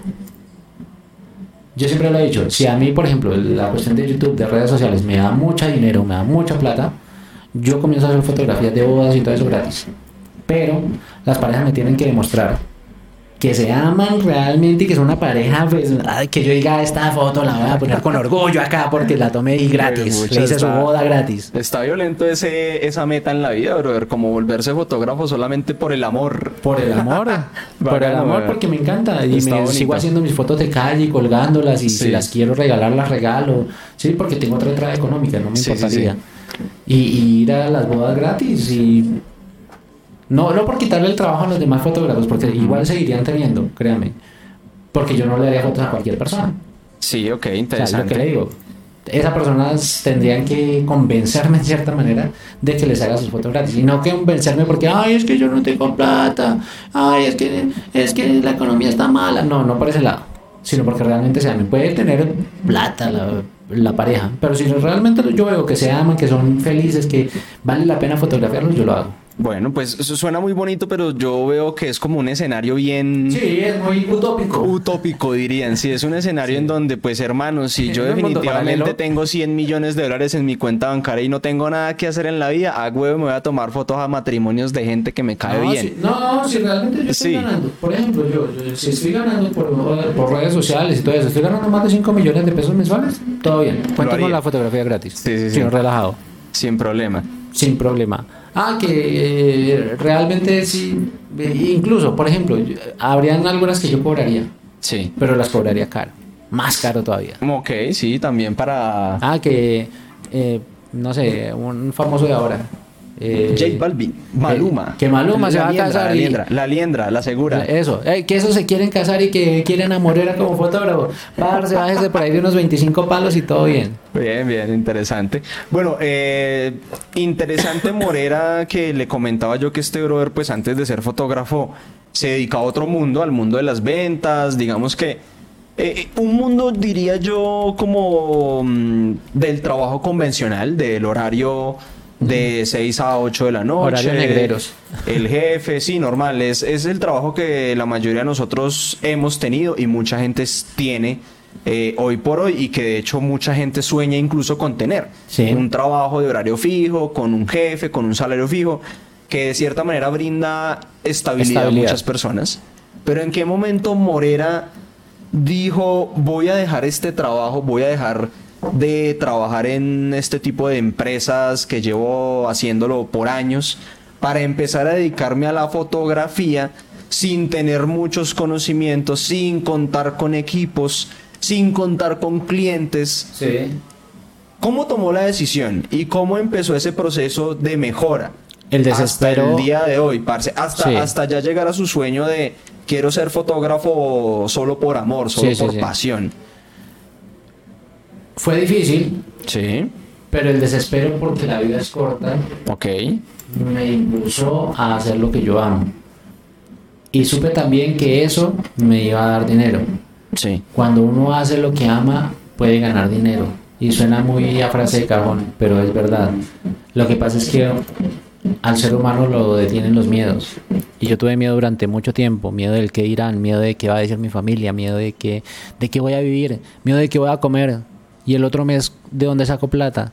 El miedo detiene muchísimo, pero llegó un punto que yo tenía tantas ganas de, trabajar, de hacer fotografías y mi trabajo no me lo permitía porque estaba, eh, estaba cumpliendo horarios de 12 horas, estaba cumpliendo horarios largos donde salía, era de, de- de punto A, por ejemplo, de, yo vivo en el norte, ir hasta el sur.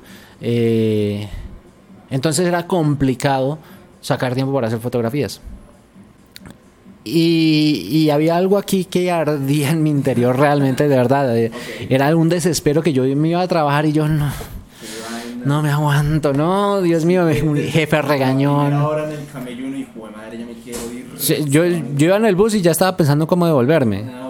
¿Qué excusa sacar para no ir? Sí, sí. Sí, porque era desesperante, de verdad. Era muy feo ir a un lugar a trabajar por un sueldo miserable, por porque simplemente tengo seguridad social, porque tengo pensión, porque tengo seguro.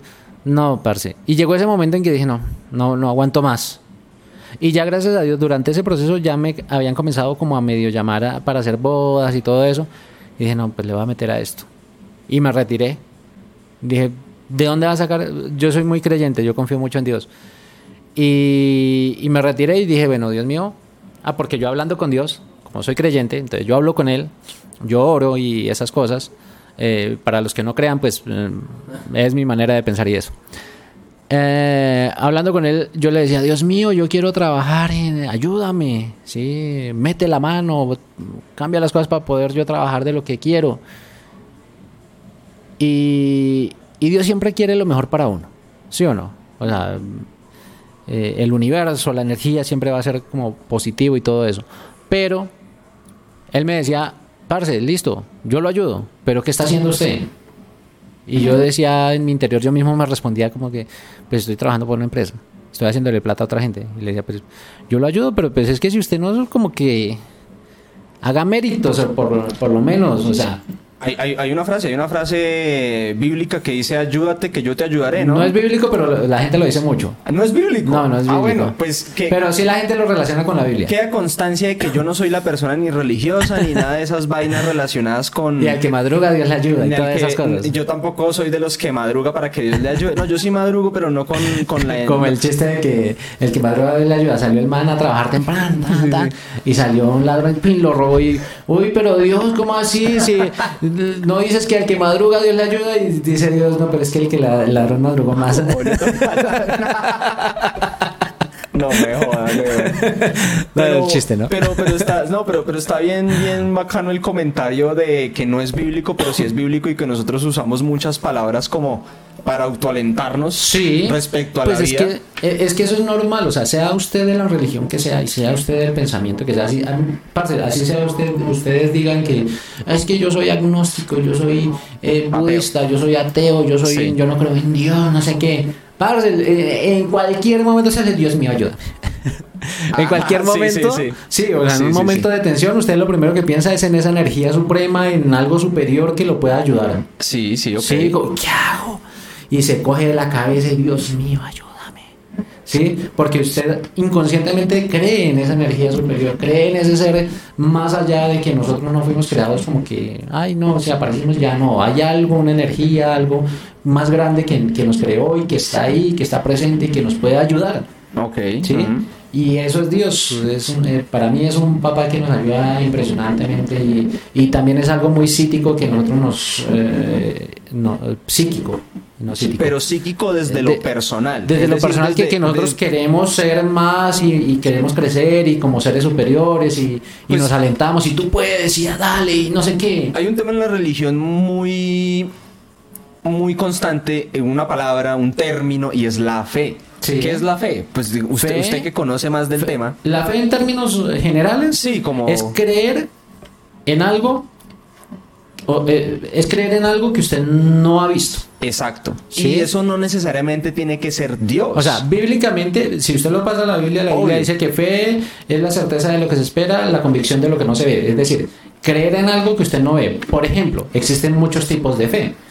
Usted cuando abre la llave del agua, usted ya tiene fe de que va a salir agua. exacto. Y usted abre la llave y sale agua. Y salió. ¿Sí? Y no se pregunta por qué Y salió. no se pregunta.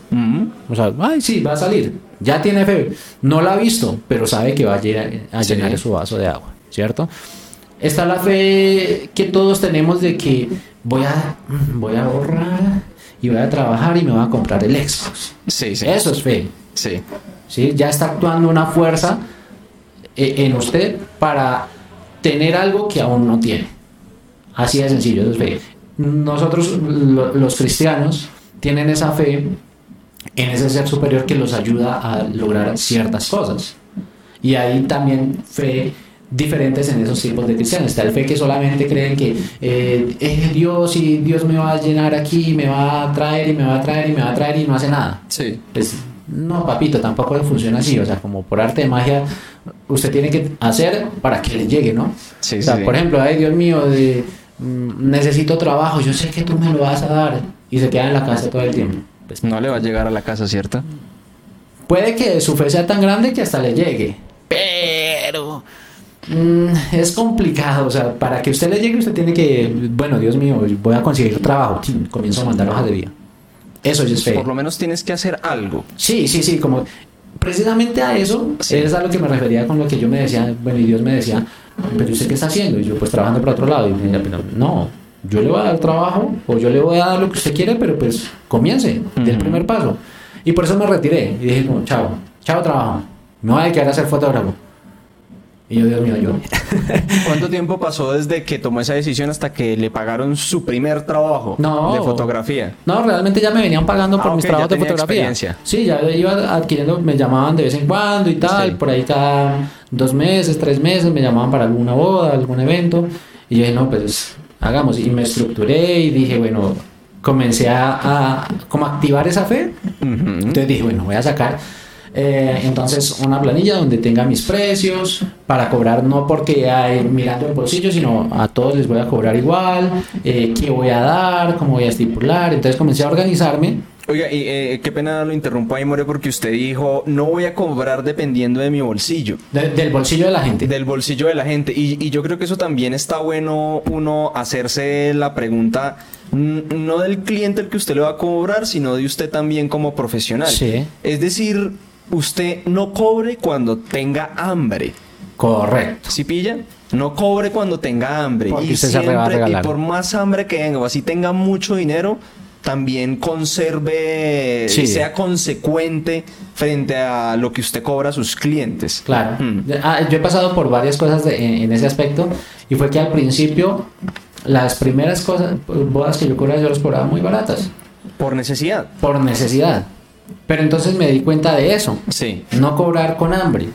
Y dije, parce, ¿de qué me sirve hacerme tres bodas al mes cuando me estoy ganando por esas tres bodas 900 mil pesos? Tres bodas, 900, cuando puedo por una ganarme esos mismos 900 o más. ¿Sí? Sí, sí, sí. Y menos trabajo, digámoslo así, pero pues más calidad y toda la cosa.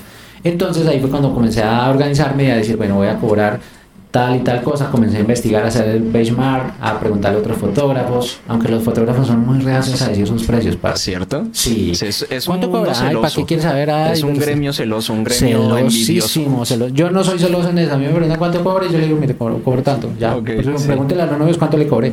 Todo bien. No tengo problema con que lo digan. ¿Sí? Porque es que esa recomendación vale mucho. Porque es que cuando yo le cobro a este novio, por ejemplo, a esta pareja de novios, 500 mil pesos, un ejemplo, Sí. por la boda, y ellos me recomiendan, a los otros novios también tengo que cobrarles 500 mil. Sí, porque ellos también le habrán dado el precio de lo que les cobro y tal. Exactamente, entonces Obvio. cómo voy a aumentarles de precio si yo a menos que haya hecho como una excepción, una Que estén pidiendo diferente. otro servicio adicional. Sí, sí, sí. Obvio, weón, sí. Eh, entonces como que uno estipula sus precios y, yo- y por lo menos yo lo hice así, yo dije, pues por bodas eh, haciendo esto y esto y esto, cobro tanto. Haciendo esto, esto, esto, incluyéndoles esto otro, voy a cobrar tanto otro. Y ya, para todos igual. Ah, que es que es una, una pareja que no tiene muchos recursos, que no sé qué. Pues parce, lo siento, o sea, lastimosamente no puedo.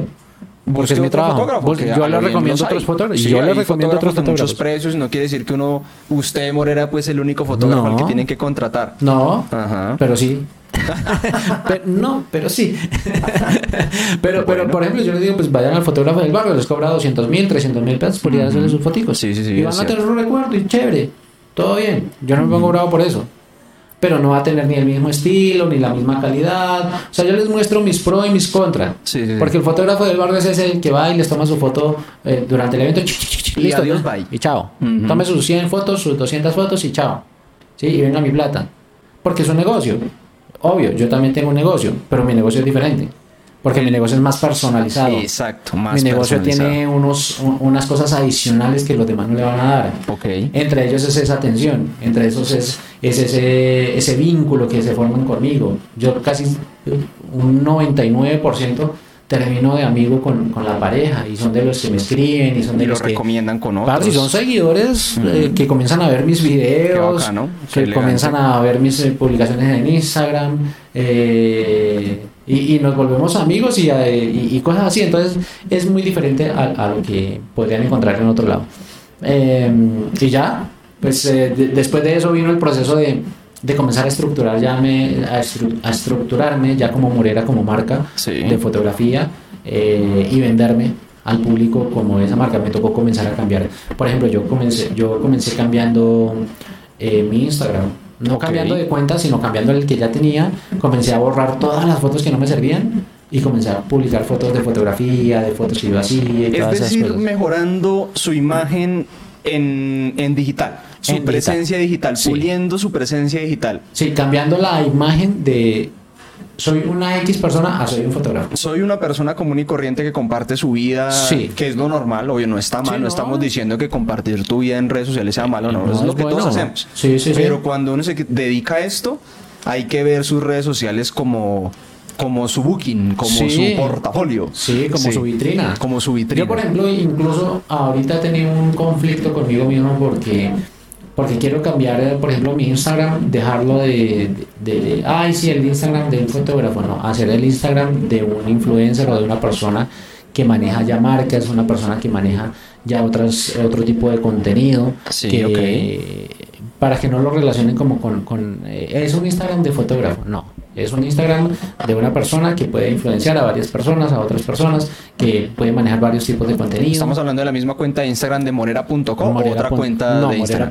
Es la cuenta de Instagram la que quiere llevar sí, por ese camino. Sí, yo he tenido ese conflicto conmigo mismo. Ok. Precisamente por eso, uno, no estoy subiendo como contenido en cuanto a feed, en cuanto a publicaciones. Sí. No estoy subiendo mucho, subo historias, porque las historias están acostumbrando a la gente a que, ah, Morera es fotógrafo, pero aparte de ser fotógrafo, eh, Está creando, está contando está historias. creando contenido, está creando contenido diferente en otra red social que es, por ejemplo, YouTube. Ajá. Y, y sí, sí sigue subiendo de pronto de vez en cuando fotografías ahí en su Instagram, pero él es un creador de contenido.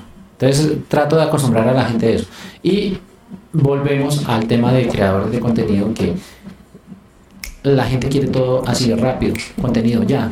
Vi este, quiero otro, vi este, quiero otro. Entonces las historias de Instagram pasa eso, que la gente consume esta o los reels o los Ajá. TikToks, que la gente vio este, ah sí, chévere, tan, quiero más, ah vi este, quiero más, quiero más, más, Dame, más, dame, más. dame, dame una droga. Es una droga como Es el bazuco. droga. El bazuco que, Totalmente, que hace que parce. tú te quiebres y vendes la empresa, el carro y El abandones carro. tu familia. Parce, Las redes sí. sociales son un tema, Morera, que a lo bien que si nosotros le hemos sabido sacar provecho, de cierta manera, yo, yo tengo Es que que es reconocer que igual ha que la droga, parce. El, el que vende el bazuco no tiene plata, sí tiene plata. Sí, claro. El que vende el bazuco es el que, le- el, el que Es- compró la camioneta el- del consumidor. Es, es el dueño, exacto. Sí, el dueño Sí. del local y el dueño de todo. Nosotros somos como esos dealers Sí. que distribuimos ese pedacito de droga para la gente, de entretenimiento. Pero sí está bien- Lastimosamente. pero sí está bien interesante que, que, digamos, usted, como yo, como otros creadores, como que nos preguntemos, no lo, no lo cuestionemos. Y que no seamos como muchos creadores, tal vez muy superficiales, que hacen un viaje con la intención de crear un nuevo contenido. Estamos hablando del caso Sí, de la sí, sí. liendra, que todo parte de una muy buena intención. La liendra dice, voy a hacer un contenido, una chimba para que la gente le guste, la gente se va a sentir feliz, se van a entretener, a la vez que él como la liendra se va a sentir mejor porque va a estar haciendo un contenido que aporta. Sí. Y el problema es que en este tipo de personajes el público no lo deja hacer ese cambio porque desde el principio él también empezó a comunicarse con sus seguidores de esa forma, cosa que nosotros no hacemos. Sí. Cosa que nosotros desde el principio como que establecemos.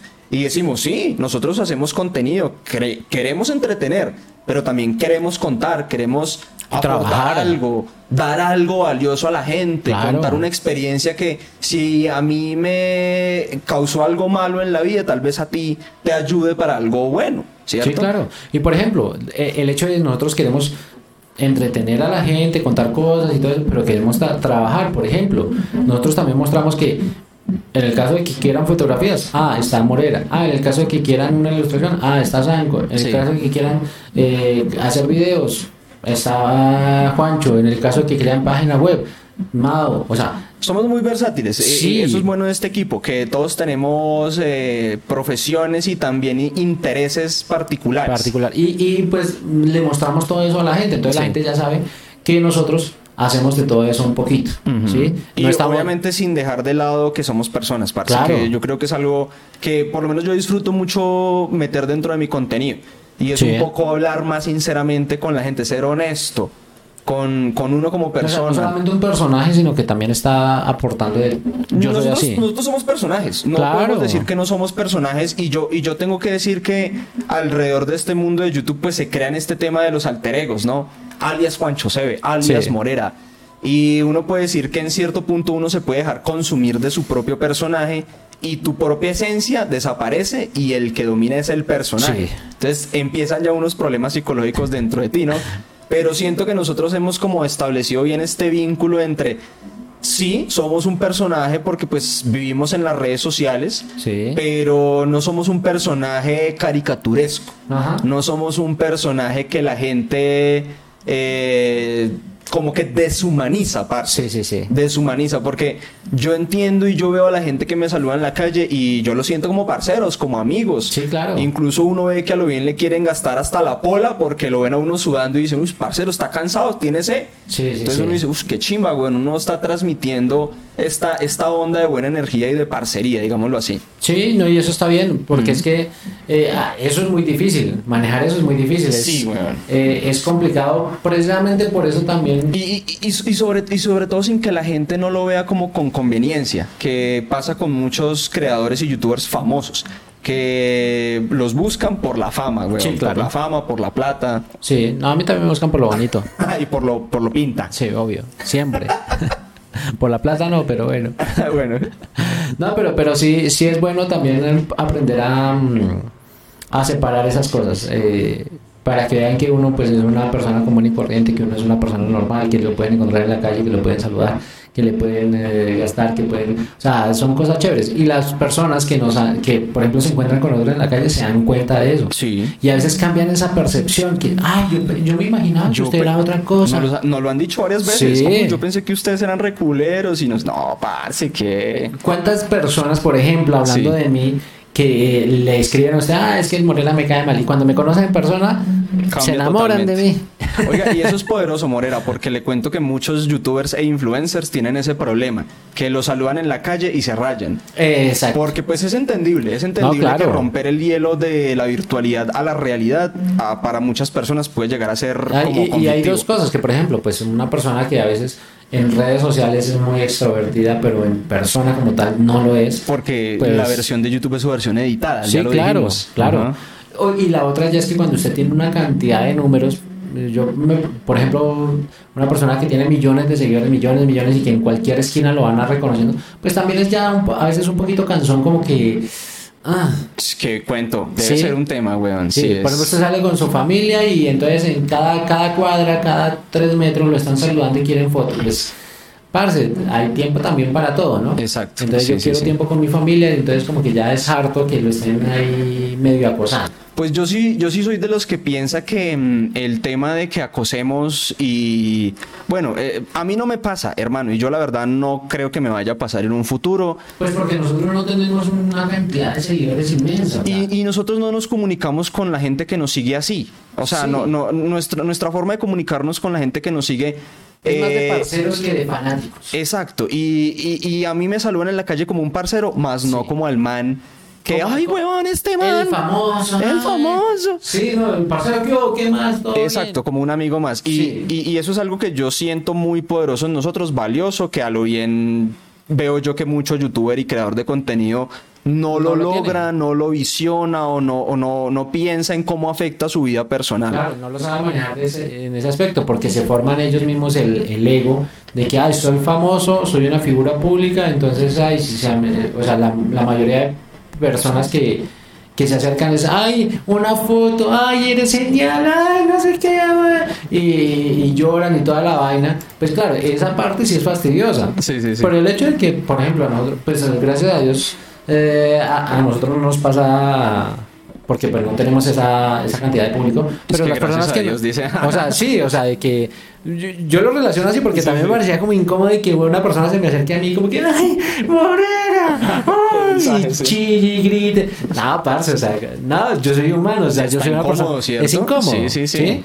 Pero que los lleves, ¿qué hubo, parcero? ¿Qué más? Bacano. Bacano porque es Sí. un amigo más. Y eso nos sucede a nosotros todo Casi el todos tiempo. los días, a lo bien. Sí, que nos saludan en la calle y es un parcero más, es un amigo más que nos encontramos en la calle, chévere, severo. Hasta las chicas también, por ejemplo, a veces que me han saludado a mí, eh, son como, no como esa chica de que lo ilusiona a uno y que se enamora de uno y toda la vaina y como que quiere lanzarle los perros, no. Sino es una chica que, ay, Usted es Morera, ¿cierto? Y Sí, ay, qué más, chévere sus fotos. Ah, no, severo. O sea, Sí, sí, una sí. amiga más, una Como persona. que, sí, como que, como que se expresa uno con el otro género también de una manera Respetuosa. sin necesidad de pasar los límites, que a lo bien es normal. Sí. A veces pasa entre géneros Sí, eh, sí, sí. opuestos que, que, que eh, existe como ese filtreo a veces No, y yo, innecesario. y yo las entiendo si se enamoran de mí, obvio. Pues qué yo vaina, también fuera mujer me enamoraría de mí, sí. Irresistibles, amigos y amigos, llevamos un buen ratico de podcast. Yo creo que más de hora y media vamos a acabar este podcast eh, del día de hoy. eh, primer episodio de la segunda temporada. Eh, hoy con el invitado especial, el parcero Y se Morera. secó la garganta y no me ¿Cómo, se sintió? No, pero si se tomó una polita entera, bro. No, ¿cuál una el- entera? Muestre el vaso, por favor, a la cámara, parce. Pero, parce, eso estaba lleno de agua. Ay, pero se lo vació. Pues era agüita. No, Lo pero- bueno era que era agüita y, y ya, pero solamente me dio un vaso con agua. ¿Pero qué? ¿Cómo se sintió a, a pesar Ah, de todo? No, bien, bien, bien. Sí, ¿le- le tramó el espacio o qué? Chévere, eh, siempre he dicho que esto me parece como una emisora súper genial. Sí, sí, sí.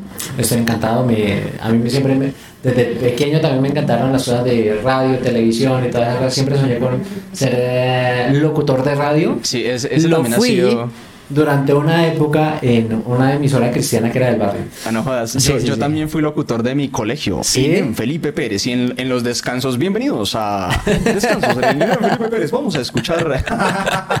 Y me han invitado a varias emisoras, entonces cuando me invitan a emisoras, parce, yo soy re feliz. Ah, a mí también me trama, sí, sí. Emisoras de universidades y todo eso también. ah, yo voy encantado. A mí me encanta estar ahí. Pero bueno, pues eh, lo estaré invitando a un próximo episodio Claro. más adelante de la Sociedad de los Socios. Por supuesto, va- tenemos un podcast en común con el parcero Morera, que es el de Tinto y Paja, en el canal del Tintintero, que también pueden escuchar a través de Spotify, eh, a través de sus dispositivos La celulares. 103.9 de la FM. 103.9, la emisora del amor. Viejo More, muchas gracias, parcero, por acompañarme en este podcast. Eh, gracias en serio por su amistad también, por Todo sus bien. conocimientos. Ya nos pusimos sentimentales. por- Ay, sí, ya nos pusimos sentimentales. Eh, nada, weón, en serio que yo creo que hay muchos temas que se quedaron por fuera. Sí, Tanto claro. de religión, tanto de profesión, tanto de temas personales. Pero eso es bacano, uno se pone a hablar y habla Sí, y a, habla. a- a lo bien que yo no pensé que nos fuéramos a echar más de hora y media en este podcast. ¿Cuánto nos weón, demoramos? porque oh, llevamos más de hora y media, porque es que usted y yo hablamos tanta carreta, parce, mientras tomamos tinto, Sí. Que yo dije, bueno, vamos a sacar un podcast en por ahí 40 minutos, porque hemos hablado tanto que, Que vamos ya- a empezar a hablar de temas puntuales y el que sigue. Sí. Pero no, weón, empezamos a hablar de vainas acá y nos profundizamos. Es que eso es lo bacano, a mí me trama eso. Es chimba, es bacano, es, es elegante estos espacios para uno poder conocer a la otra persona y, Sí. y también establecer puntos con la gente que nos ve. Claro, que claro. la gente conozca lo que pensamos y conocer lo que ellos piensan. Sí, no, eso es bueno. Y, y, pues hay gente que nos ve de diferentes ámbitos, de, con diferentes pensamientos. Por ejemplo, hay mucho, hay- yo no creía, Sí. pero eh, por ejemplo, hay personas que me ven que son cristianos, hay personas que me ven que no son cristianos, que son ateos, hay personas que me ven eh, y son, dicen yo no tengo ninguna religión, no creo en nada, o yo creo en Dios, o yo creo en el universo, yo creo en tal cosa. Ok. Eh, eh, entonces son pensamientos totalmente diferentes, pero a pesar de todos esos pensamientos diferentes, no las llevamos bien. Eso quiere decir que eh, como sociedad podemos llegar a un punto en, en el que nos llevemos bien sin rayarnos con los demás De eso por su manera de pensar o por su manera de creer. Y de eso se trata, de eso se trata. Sí. En una sociedad polarizada, conversar y debatir es un acto de rebeldía. Uy. ¿Cómo es esa frase, brother? ¿De dónde la sacó? Nietzsche. de otro podcast. Amigos, gracias por ver este podcast. Gracias por escucharnos a través de Spotify. Recuerda escuchar eh, La Sociedad de los Socios, podcast de Juan Bernal en Spotify. Van a encontrar el enlace, por supuesto, en la información. Si nos están viendo desde YouTube, pues por supuesto acá también puede dejar su comentario, puede dejar su like, puede dejar su interacción eh, le gustó, qué no le gustó. Eh, este espacio es para que debatamos, para que usted sin pena pueda hablar de sus opiniones, de lo que está en contra, de lo que eh, le gusta o no le gusta. Eh, viejo More, ahí para que terminemos, despídase de la gente. Severo, gracias por haber estado acá, gracias por haberme invitado, gracias por este espacio. Eh, lo disfruté muchísimo. Nos vemos en una próxima oportunidad. Recuerden que yo soy Morera, me pueden decir More si ya me tienen más confianza. Si se van a casar, me llaman. Eh, bautizos, primeras comuniones, 15 Y más años, Fotos personalizadas. fotos para que personales, lindos, ¿sí o qué? venta de cuadros. Oiga, se- casi se nos olvida. Hable, por favor, promociones sus Ah, ok, cuadros. eh, ahí está, ahí lo ve. Sí, ahí se ve, Sí, ahí bueno, se ve todo bien. El cuadrito que está allá atrás y el cuadrito que está detrás de Juan eh, los estoy vendiendo. No solamente esos motivos, sino que en mi página web www.morera.us o eh, pueden encontrar muchas eh, fotografías de street photography, fotografía de calle, fotografía urbana, en que estoy vendiendo en retablos, impresas a un buen tamaño. Yo, digamos, las que estoy vendiendo las mando también eh, firmadas Sí. eh, y con una notica y toda la cosa, algo bien bonito para que la gente se lo lleve a su casa eh, y tenga un espacio para decorar. Bueno, ahí, ahí de fondo ven la fotografía de Morera, muy chévere, muy urbana. o sea, no es fotografía mía, no crean que yo les voy a enviar una foto mía. No, esa así. foto es original del Morera, vea. No, pero digo que Ah, una bueno, foto mía. No faltará el que la quiera, ¿no? ah, bueno, si quieren fotos mías también vendo, pero esas son más caras, son mis fans. a OnlyFans. Y No, pero sí son fotografías urbanas, fotografías de paisaje, animalitos. Vean, por ejemplo, la que está detrás mío, a este lado, eh, es de Gachalá, ¿no? Gachalá, El Dinamarca. pueblo donde es el viejo Capital More. hidroeléctrica de Colombia. Sí, sí, sí. De Cundinamarca para el mundo. Vea. Bueno, muchachos, ahí está para que pasen y le hagan la compra y apoyen el trabajo del parcero Morera. Muchas gracias por escuchar este podcast. Pásese y escúchelo por Spotify para que nos ayude a subir en Spotify. Para que Spotify nos recomiende. Sí, sí, a huevo. Tal podcast número uno en Colombia, la Sociedad de los Socios. Podcast número dos, Sí, sí. eh, tinto, tinto y paja. Tinto y paja. ¿Cómo la ves, brother? Gracias por ese apoyo, en serio se lo agradecemos. Déjenme en los comentarios también cómo vio este eh, primer episodio de la segunda temporada de la Sociedad de los Socios. Y eh, de nuevo, muchas gracias a todos y todas. Y nos vemos en el próximo video. Eh, todo bien, buena esa. Nos vemos. Sean felices.